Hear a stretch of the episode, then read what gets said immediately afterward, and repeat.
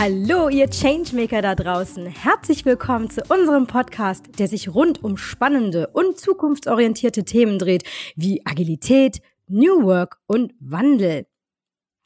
Mein Name ist San, das ist kurz für Sandra Hechler und ich bin Agile Coach und Innovationscoach der ING und moderiere diesen Podcast zusammen mit meinem wunderbaren Co-Moderator. Vielen lieben Dank, San. Mein Name ist Friedhelm Andreas Schmidt und ich bin Gründer und Geschäftsführer der FinSite. Und ich begrüße ganz herzlich alle Changemakerinnen und Changemaker, die uns heute zuhören. Changemaker, das sind für uns all die Superheldinnen und Superhelden, die sich tagtäglich an vorderster Front für mehr Kundenzentrie, Management-Innovation und positive Veränderungen im Generellen einsetzen.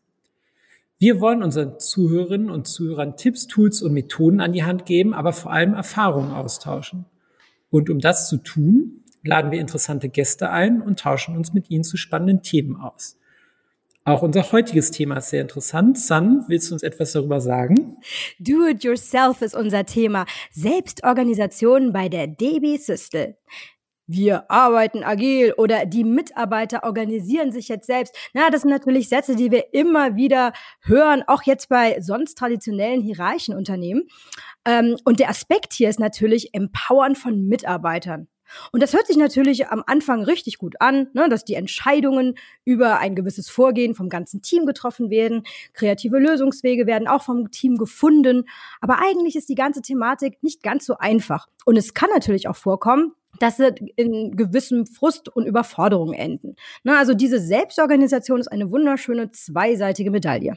Ganz genau. Und wie schafft man es, sich selbst zu organisieren? Und ist Selbstorganisation wirklich etwas, was komplett ungesteuert vonstatten geht oder muss auch Selbstorganisation gesteuert werden, also organisiert werden? Ist Selbstorganisation etwas, was immer von der Basis ausgeht auf diese Fragen und auch auf weitere Fragen werden wir heute ganz sicher Antwort erhalten. Wir haben nämlich einen tollen Gast eingeladen. Magst du uns den Gast vorstellen, San? Ja, sehr gerne, Friedhelm. Unser Gast heute, das ist der Thomas Ditzer. Das ist der Leiter von Corporate Development, Unternehmensentwicklung und Organisationsentwickler und Coach bei der DB Systel. Thomas, willst du auch noch mal ein, zwei Sachen über dich sagen? Ja, erstmal ein herzliches Hallo auch von mir. Ich bin sehr froh, dass ich heute dabei sein darf und äh, freue mich sehr auf unser Gespräch. Ja, ich bin ein, äh, na, in diesem Kreis kann man sagen, alter Bahner, seit 20 Jahren bei der Bahn in der, im IT-Haus, in der IT der Bahn, bei der, was heute die DB Sistel ist. Ähm, in den Maßstäben der Bahn bin ich überhaupt kein alter Bahner, sondern fast noch ein Jungspund. Aber in der Zeit habe ich da viel gesehen, viel Wandel erlebt, ihn an vielen, vielen Stellen mitgestaltet und seit ein paar Jahren geht es sehr stark um Empowerment, um Selbstorganisation und davon heute zu erzählen, habe ich große Lust. Jetzt hast du auch gerade selber gesagt, dass du ähm, unter anderem einer der Pioniere warst, die die Selbstorganisation in die DB Systel getragen hat. Hand aufs Herz, das hört sich sehr nach radikalem Empowerment an. Hast du jetzt den Ruf als dieser, als diesen radikalen Empowerer bei euch? Den habe ich vielleicht intern gar nicht, das glaube ich nicht, nee. Weil ähm, meine Rolle eher war, Prozesse zu öffnen und die, die da ähm, Radikalität wirklich reingebracht haben, die die Ideen immer ein Stück zugespitzt haben, die auch die ersten waren, die es ausprobiert haben, das war eigentlich tatsächlich ja auf, auf so einer abstrakten Strategieprozess, Veränderungsprozessebene auch ich, aber ähm, an vielen, vielen, vielen anderen Stellen waren das viele, viele andere.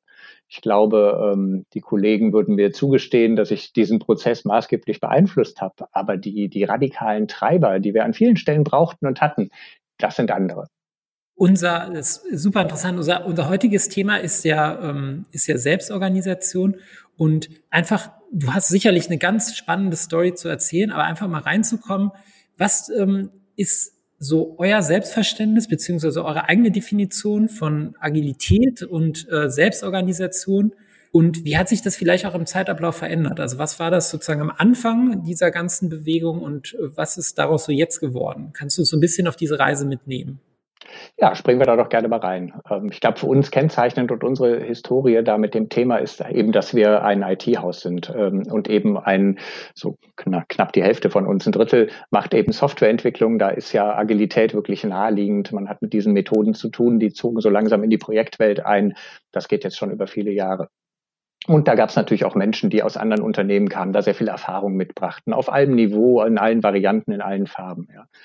Ähm, Und äh, als wir dann äh, loslegten, und das ist jetzt so fünf Jahre her, sechs Jahre her, dass wir in diesen, diesen ähm, kulturellen Change eingestiegen sind und gesagt haben, wir müssen irgendwas grundsätzlich anders machen, um als Unternehmen beweglicher zu werden, uns wirklich stärker auf, auf Bedarfe in der Bahn auszurichten. Also die IT, die wir die für die Bahn machen, wirklich so zu machen, dass er am Ende den Kunden der Bahn hilft. Ja und das wirklich voranzutreiben aus unserem Haus heraus. Also unser Haus, das sind immerhin 5000 Leute heute. Damals waren wir so gut dreieinhalbtausend Leute.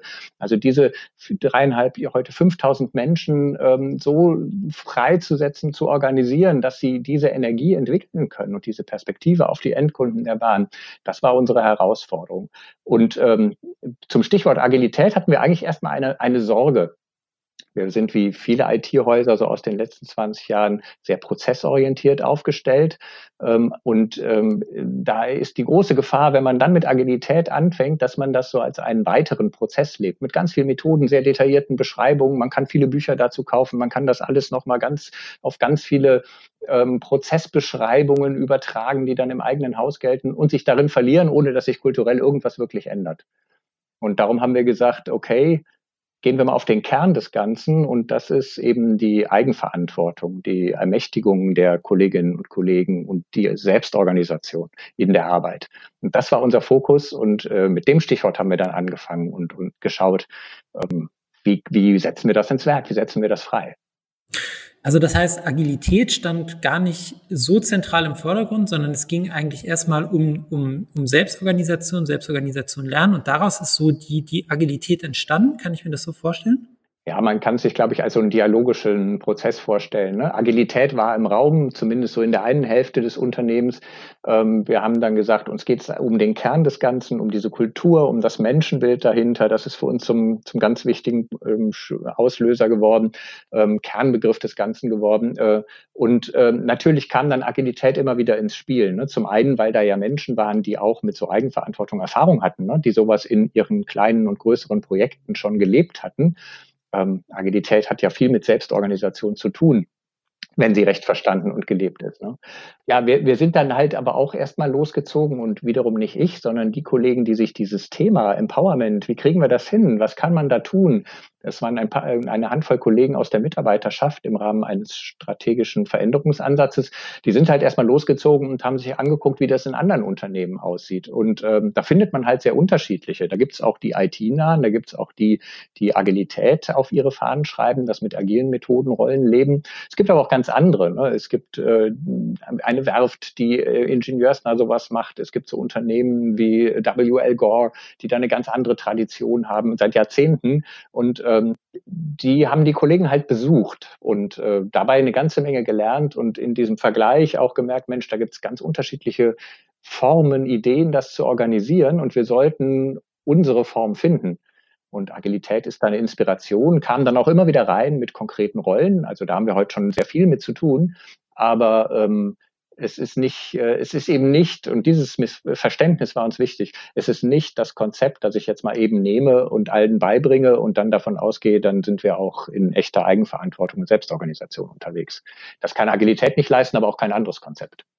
Wie, wie, wie müssen wir uns das vorstellen? War das etwas, was dann aus der Arbeitnehmerschaft entstanden ist? Ähm, also kam das eher top-down? War das eher bottom-up? War das geführt? Also wie, wie ist das, wie ist das entstanden bei euch? Bei uns hatte das so schon vom Anfang an sehr stark diese so, so Bottom-up-Elemente und war ähm, ja in, in dieser Sache wenig geführt, aber es war sozusagen herausgefordert. Also wir wir haben sind vor vor sechs Jahren haben wir so, so unsere Strategieneufindung aufgesetzt. Ich war damals neu in diesem Job ähm, Corporate Development leiten mit dem klaren Auftrag hier, wir müssen Strategie anfangen. Das war so die Zeit, als die Bahn ähm, Digitalisierung so richtig wahrgenommen hatte. Ne? Und wenn ihr euch erinnert, das war auch die Zeit, als der, der Flixbus erforder, erfolgreich wurde auf dem Markt. Ja? Das heißt, es gab da so Treiber ähm, außerhalb der Bahn, dann auch innerhalb der Bahn, wo klar war, Mensch, da passiert was in einem Markt. Ähm, das sind erstmal kleine Bewegungen, die aber echt massiv Konsequenzen haben. Und die haben was mit IT, mit Digitalem zu tun, mit echter Nutzerorientierung in den Lösungen, die da rund um so Mobilitätsangebote ähm, den, den ähm, Reisenden zur Verfügung gestellt werden. Und das war so ein Impuls. Ja. Insofern war klar, es geht hier um Digitalisierung. Es geht darum, was können wir denn tun, um aus unserer Rolle die Bahn durch die Digitalisierung durchzuführen, wäre mal der Anspruch, aber wenigstens beizutragen. Ja, wir waren damals überhaupt nicht so gesehen, dass man gesagt hätte, fragen wir doch mal die DB Systel, wie das geht. Ne? Aber das war eine Situation, wo wir gesagt haben, das können wir ja, da können, können wir doch so nicht stehen lassen. Ne? Wir verstehen uns hier als IT-Haus. Wir glauben, wir haben da echt was zu zeigen. Wir haben hier ziemlich viele Leute, unheimlich viele Kompetenzen in diesem Unternehmen, die müssen wir da reinbringen. Und da, aus, dieser, aus diesen Überlegungen, was heißt Digitalisierung, war schon klar, da muss viel mehr Beweglichkeit rein. Da, und das geht nur mit viel mehr Eigenverantwortung. Also diese Stichworte, die waren im Raum. Und dann haben wir gesagt, lass uns diese, diesen Strategieprozess mal öffnen und lass uns mehr Leute beteiligen. Nicht nur die Stabsstelle, die da bei mir war, nicht nur die Geschäftsführung, nicht nur so ein paar Manager, sondern äh, viel mehr Leute aus dem Unternehmen und mit denen mal sehr offen definieren, hier dazu wollen wir was beitragen. Das sind so ein paar Stichworte. Wir haben so, so eine Rollenvorstellung, wie wir als Unternehmen in der Bahn, in der großen Bahn agieren wollen, was wir beitragen wollen. Und jetzt schaut mal, was wichtig wäre. Und da kam das dann. Mhm, und da hätte ich jetzt gerade mal eine Frage, was mich brennend interessieren würde. Und zwar, du hattest gesagt, ihr wart ein bisschen, was Agilität anging, ein bisschen abgeschreckt, weil es zu viele Methoden wären. Äh, eventuell würde man auch nicht eine große Veränderung anstoßen können, weil man sich so in Methoden verliert. Hat aber diese Selbstorganisation und dieses Selbstgeführte nicht auch eine gewisse Methodik oder habt ihr da irgendwelche Methoden verwendet, um das auch zu manifestieren, beziehungsweise um es gut zu integrieren bei euch? Doch, eh, wir glauben, äh, es, es hat diese Methoden, es braucht diese Methoden. Heute wissen wir, wie viel. Ne? Also es braucht sehr, sehr viel Methoden. Es braucht eine ganz große Disziplin, Methoden sauber zu leben. Und ähm, die, der, der Agilität mit ihren verschiedenen Ansätzen bietet ein wunderbares Set an Methoden, mit denen man das leben kann. Ne? So würden wir das heute sagen. Ich glaube, es war uns damals nur ganz wichtig, dass äh, wir nicht diesem Irrglauben erliegen, äh, ich nehme da irgendein so methodisches Konzept und rolle das dann aus. Ne? Und damit ist der Change geschafft. Sondern dass wir von Anfang an sagen, da geht es um, um ganz tiefe Lernprozesse, da geht es wirklich um neue Erfahrungen, die da gemacht werden müssen von den, den Menschen im Unternehmen, in ihrem Arbeiten, in ihrem Konfliktlösung, in ihrem Lösungssucheverhalten, in ihrem Entscheidungsfindungsverhalten. Und da müssen ganz viele alte Praktiken, Rituale ich warte, bis der Abteilungsleiter was sagt. Ich schiebe das mal die Managementleiter hoch und weiß, dass ich dann erstmal drei Monate Ruhe habe. Wie gehe ich mit Ampeln in Projekten um? Wenn ich sie rot mache, ist ganz schlecht, weil dann fangen die an, sich einzumischen. Ne? All solche Dinge, das könnte man eine lange, lange Liste machen, was da so für Praktiken sind, die die Leute ja sehr, sehr gut kannten, auf die die total getrimmt waren und in denen, die ja auch gut waren. Also wir haben schon gut gearbeitet, so ist nicht. Ne? Da waren die gut. Und das sich selber abzuerziehen, ne? das ist eine, eine Riesenaufgabe. Und diesen, diesen Prozess, diesen Lernprozess, den wollten wir ermöglichen. Und darum jetzt nicht sofort in Methoden springen. Natürlich helfen die. Nur mit Methoden geht's. Aber nicht meinen, das wär's. Ja. Das sowieso. Meine Frage hier nochmal, ähm, was sind denn für dich die wichtigsten Gemeinsamkeiten von Selbstorganisation und Agilität? Was würdest du sagen, sind diese?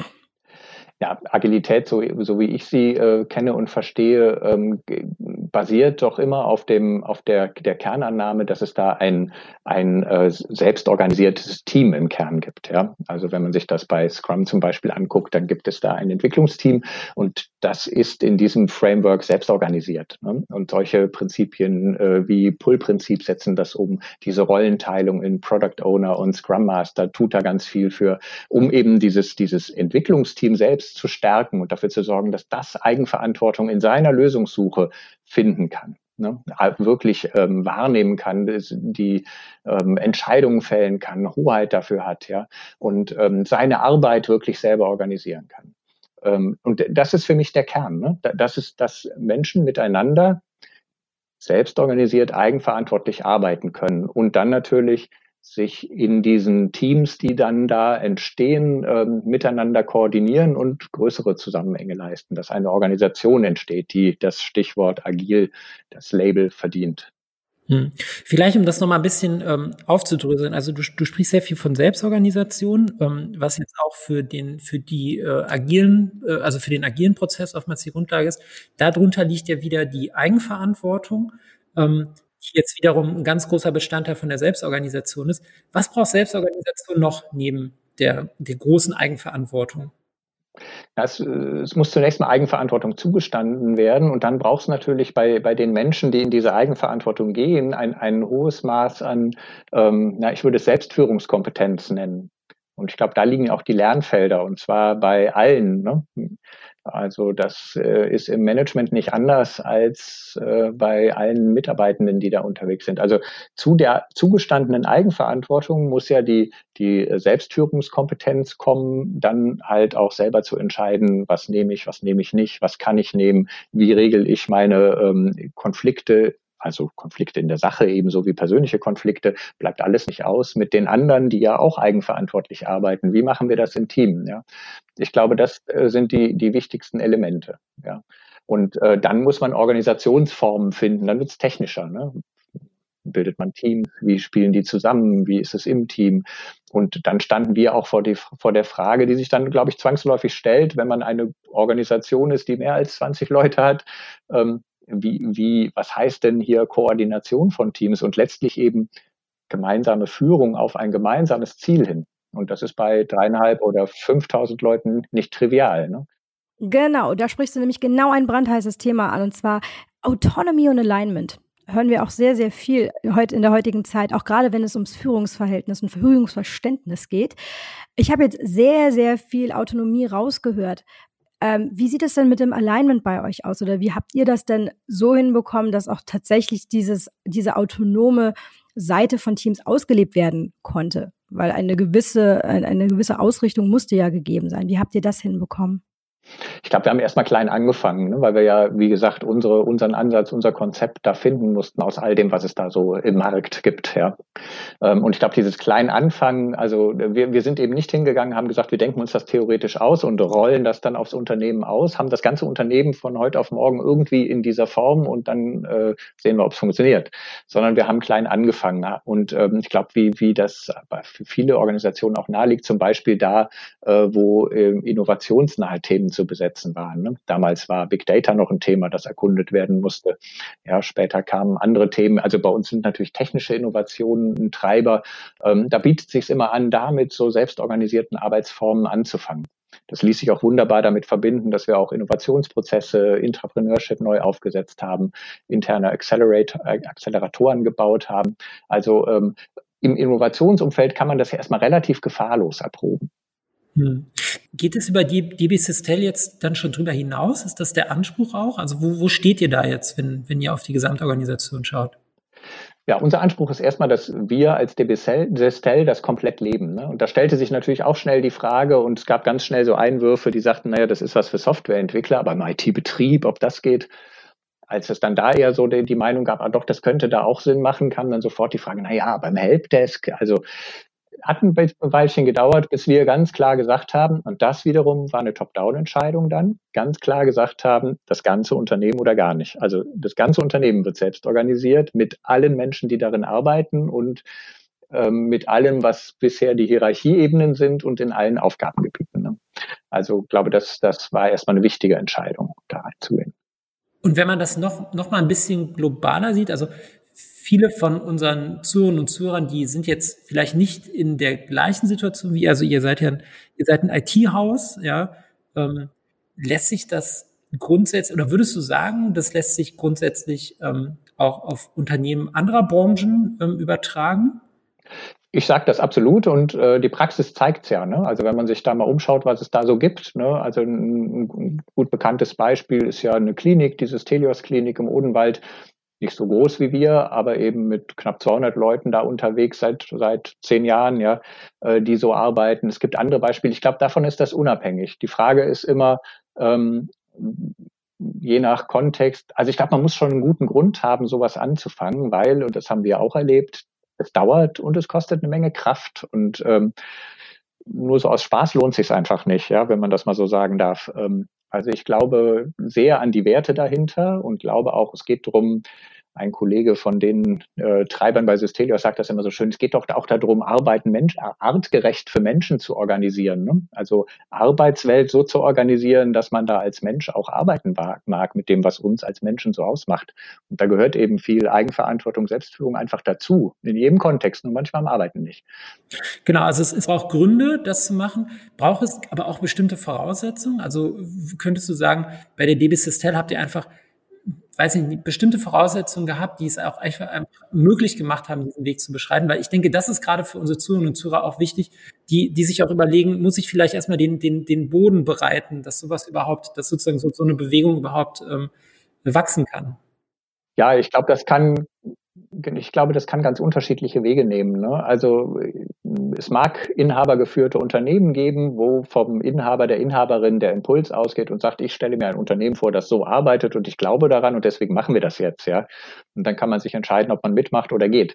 Das finde ich völlig legitim. Ja, und das ist sicher auch ein Weg. Und da ist natürlich so da, da die, die, die herausgehobene Rolle der Inhaberin des Inhabers auch ein Riesentreiber, um so ein Thema in der Organisation dann umzusetzen, wenn die wirklich als Person dafür steht. Ja. Ähm, in, in anderen Unternehmen muss es, glaube ich, ganz andere Wege geben. Ja, bei uns kam es eben aus diesem, dieser Öffnung unseres Veränderungsprozesses und damit aus dieser, dieser Bottom-up-Bewegung im strategischen Veränderungsprozess.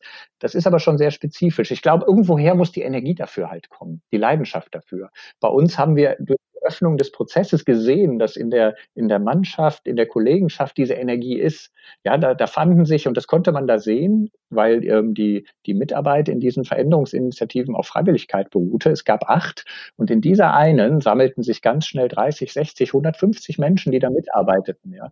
Also das war ein Indikator. Da ist einfach Power, Leidenschaft für da. Irgendwie ist das der rechte Moment. Ja, ich glaube, man muss in so einer Organisation immer erkennen, was ist der, ist es der Kairos, ist es der rechte Moment, jetzt dieses Thema zu bewegen. Ich muss ehrlich sagen, diese, diese Leidenschaft und diese Energie, die spürt man förmlich hier auch, hier, in, ähm, hier bei unserem Podcast.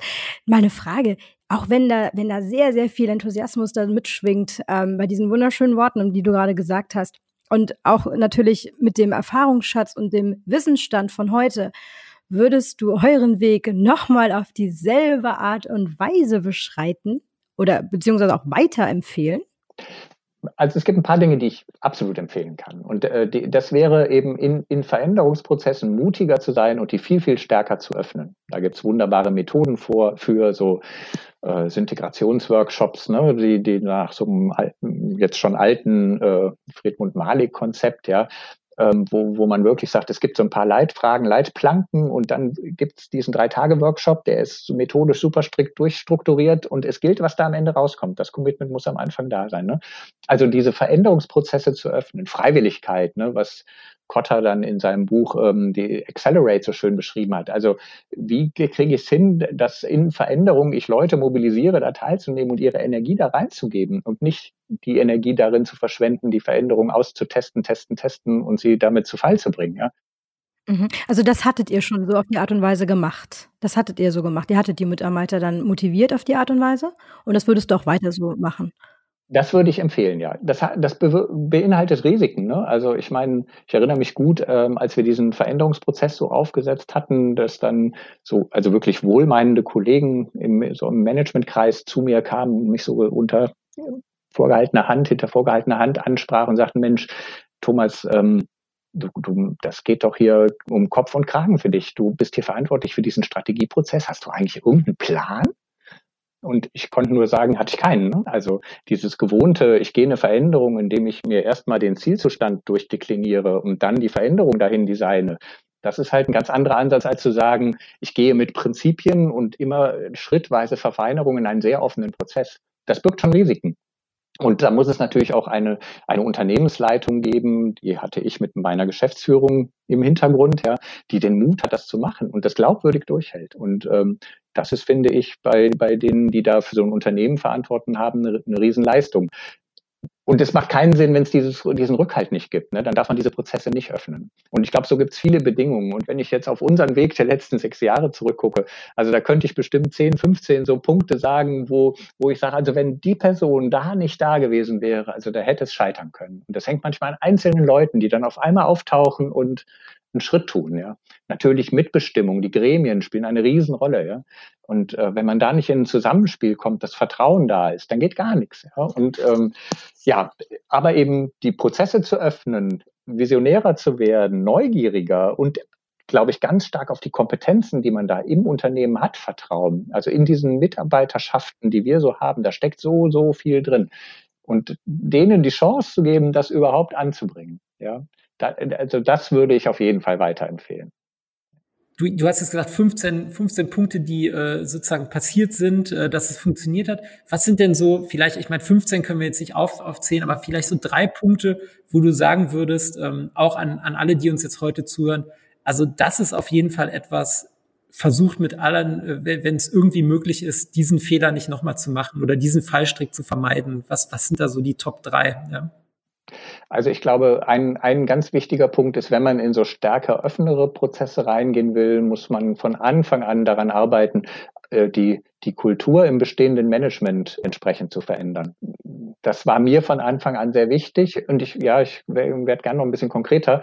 Also ähm, als, als wir angefangen haben und bevor wir in diese Prozesse rangegangen sind, haben wir halt immer wieder geguckt, wie arbeiten wir eigentlich, indem bei uns dieses Management Board, also die Geschäftsführung und die erste Unterstellungsebene heißt das so schön im, im äh, Bahnorganisationssprech, also die Geschäftsbereichsleiter, also diese vier plus 15 Leute, wie arbeiten die eigentlich zusammen und in was für einer Kultur? Ne? Und natürlich hatten wir eine ganz klassische Managementkultur, wo es ganz viel um Abgrenzung geht, ganz viel um Abstimmung, ganz viel um Absicherung dafür, ähm, dass man am Ende nicht schuld ist, wenn es schief geht. Und nicht, weil das irgendwie komische Leute waren. Ne? Das waren klasse Kollegen. Ähm, und sind es heute noch. Und trotz, trotzdem gab es diese Kultur. Und ich glaube, das ist ganz typisch. Die Organisationen haben so fest eingeschliffene Rituale im Management. Wenn man da nicht anfängt zu experimentieren, ja, und für mich war so ein schöner Prüfstein, so nach einem halben Jahr experimentieren, war es möglich, die Tische rauszuwerfen. Also diese, das macht so viel aus. Oder auch in einer Runde so, so ein Check-in zu machen. In irgendeiner Management Runde hinzugehen und zu sagen, so jetzt erstmal eine Runde, jeder sagt was, wie geht's dir? So konnte man das am Anfang gar nicht fragen. Da, da mussten wir uns immer Fragen ausdenken, die mehr so hießen, welche gute Erfahrungen habe ich denn in den letzten vier Wochen im Unternehmen gemacht? Ne? Also es hat dann wirklich ein Jahr gedauert, bis man fragen konnte, in welcher Stimmung bist du hier, bist du arbeitsfähig? Ja? So, und dann, äh, dass da nicht äh, Statusberichte äh, abgegeben wurden, sondern wirklich persönliche Aussagen. Und das glaube ich, also ich würde es heute noch stärker machen und noch viel stärker da reingehen, weil wenn sich da nichts bewegt, wenn da nicht eine Öffnung passiert, einfach mehr Vertrauen und Offenheit in der ganzheitlichere Zusammenarbeit passiert, dann ähm, braucht man keine agilen Methoden ins Unternehmen zu lassen und äh, nicht auf Selbstorganisation zu setzen. Das ist ein bisschen überpointiert. Aber das wäre, ist, glaube ich, ein ganz großer Hebel. Also, also der Fehler war eigentlich so über die verschiedenen Hierarchiestufen hinweg zu spät oder zu wenig eigentlich auf eine Zusammenarbeit und auf eine gemeinsame Kultur zu gehen. Genau, ich für mich äh, persönlich würde sagen, ähm, meine, ich hätte es viel stärker treiben sollen. Ne? Pass auf bei der Formulierung. Ja, ja, genau, da werde ich schon vorsichtig. Also ich habe es ja gemacht, ne? ich habe viel dafür getan, es war mein persönliches Anliegen. Aber ich habe mich tatsächlich nicht getraut, sofort hinzugehen und zu sagen, hier, liebe Geschäftsführung, liebe Kollegen, wir müssen das ändern. Ich habe es ihnen so untergejubelt. Und da würde ich mir, da meine ich, sollte man mutiger sein. Ja, so ganz, ganz wichtiger Punkt. Ja, aber ich, denke, ich denke, gerade für eine Bewegung, die ja stark von der Basis ausgeht oder Grassroot, wie man ja auch so auf, äh, im Neudeutschen sagt, ich glaube, das ist genau die große Herausforderung. Ja, also das wirklich über alle Hierarchiestufen hinweg dann ähm, bis bis in die Geschäftsführung äh, reinzukriegen. Ja? Und da halt einfach für Offenheit zu werben direkt, das denke ich macht vieles auch einfacher. Absolut. Hm. Ach, ihr Lieben, ich sehe gerade auf die Uhr mit einem verträumten Blick und leider ist es schon fast zu Ende für heute. Sozusagen just in time bei aller Selbstorganisation. Aber trotzdem haben wir noch ganz kurz Zeit für unsere Highlights. Egal, ob es was Neues ist oder Skurriles. Friedhelm, was nimmst du aus dieser Folge mit? Also, was, was, was mir nochmal ganz, ganz wichtig oder ganz klar geworden ist, ist, auch, auch bei Selbstorganisation, wie viel, wie wichtig eigentlich die Rolle von Mindset ist. Ja, wir haben es jetzt als Leidenschaft tituliert, ähm, als sozusagen Raum geben und diese, diese, diese Energie eben auch ähm, sich sozusagen ihren Weg bahnen lassen. Ja, das, das fand ich nochmal ganz interessant, ähm, weil das halt etwas ist, was man bei der, gerade bei der ganzen Kopfarbeit, die wir heutzutage in unserer täglichen Arbeit machen, dann doch gerne, ähm, gerne übersieht. Ja, das fand ich jetzt ganz, ganz spannend. Wie ist es bei dir, San? Oh, du hast vollkommen recht. Ich muss jetzt überlegen, welches ich nehme, aber ich glaube, es wäre das ähm, Top-Down und Bottom-Up. Verfahren. Die Tatsache, ich dachte eigentlich, ähm, das ist so ein fantastisches Beispiel, die DB Systel, dass es auch bottom-up auf jeden Fall möglich ist mit den ersten Ansätzen, weil bei uns in der ING war das genau andersrum, es war eher top-down. Aber ich sehe, ähm, es ist eine gute Kombination, die halt wichtig ist. Ne? Diese, diese Kombination einerseits, dass man natürlich die Initiative bottom-up auch wirklich macht, aber dass man den Rückenwind von top-down hat. Dementsprechend, das ist nochmal eine Sache, die richtig schön hier rausgekommen ist. Das nehme ich mit. Ja, absolut. Ja, vielen Dank. Das war auch schon unsere Folge Do It Yourself, Selbstorganisation bei der DB Sistel. Äh, dir, lieber Thomas, super vielen Dank für deine Zeit, für deinen interessanten Input. Ich hoffe, du hattest ähm, Spaß, also genauso viel Spaß wie wir. Wenn du für unsere Zuhörerinnen und Zuhörer jetzt noch ein Fazit und Abschiedsworte hast, dann ist genau jetzt der richtige Zeitpunkt dafür. Ja, weil ich nehme auch was mit. Also aus dem Erzählen jetzt, äh, es macht mir immer wieder Freude, von diesem Prozess zu erzählen, was da, ähm, was einem da begegnet, ja. Also was Kollegen da machen, was Kolleginnen da auf die Beine stellen, was einem da völlig unvermutet aus ganz den unterschiedlichsten Ecken entgegenkommt an Energie, an Kreativität und ähm, also schon dafür lohnt's. Und äh, das äh, möchte ich dann doch nochmal mitgeben. Es ist wirklich ein wunderbarer Prozess, diese Lebendigkeit zuzulassen und das kann man echt ohne Ende genießen. Vielen Dank, lieber Thomas. Und an dieser Stelle verabschiede ich mich hier ebenfalls. Ich hoffe, dass unsere Zuhörerinnen und Zuhörer genauso viel mitnehmen konnten und genauso viel Spaß hatten wie wir. Ja, und den Spaß, den hatten wir, genau wie die Vorfreude auf unsere nächste Folge mit weiteren spannenden Themen und inspirierenden Gästen. Also lasst euch überraschen. Falls ihr noch Fragen und Themenwünsche habt, dann lasst es uns unbedingt wissen. Alle Informationen findet ihr auf unserer Webpage. Also dann auf Wiederhören da draußen und bitte immer dran denken, folgen, liken, sharen. Tschüss. Auf Wiederhören.